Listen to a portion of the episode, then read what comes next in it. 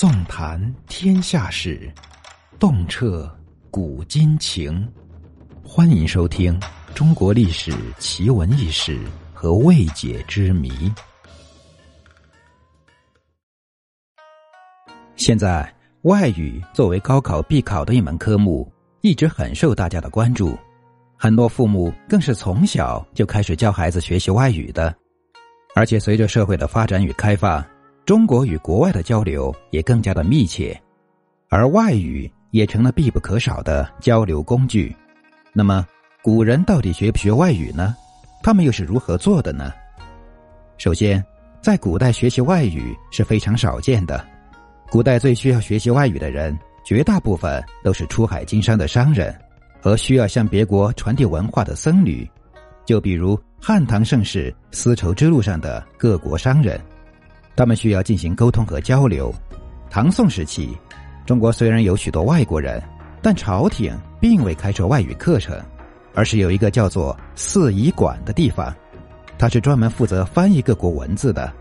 夷本身就带有贬义，从四夷馆这个名字可以看出，古代王朝统治者。对待外国人的不屑态度，自然更不会提倡学习他们的语言了。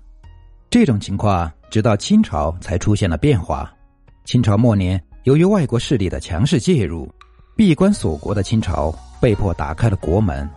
随着与外国的交流日渐频繁，学外语才逐渐兴起。而在更早之前，中国一直都是世界上的强国之一，别人来拜访一般都是需要学习中国话的。虽然清政府过于自大和迂腐，一直被后世所诟病，但在清朝历史上也出现过比较开明的皇帝，康熙就是其中之一。作为开创了康乾盛世的明君，康熙帝的眼光确实非同一般。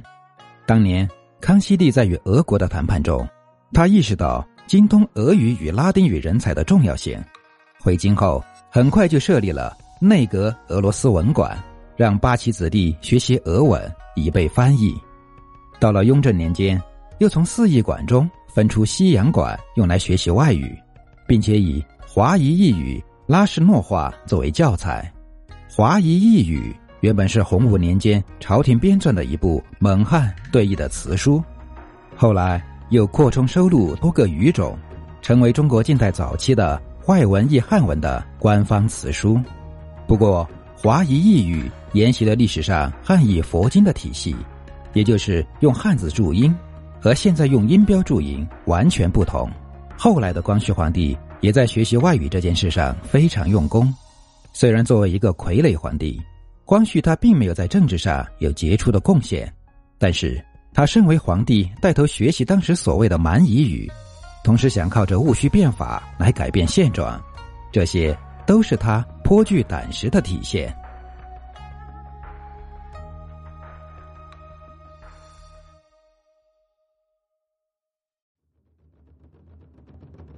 本集已播讲完毕。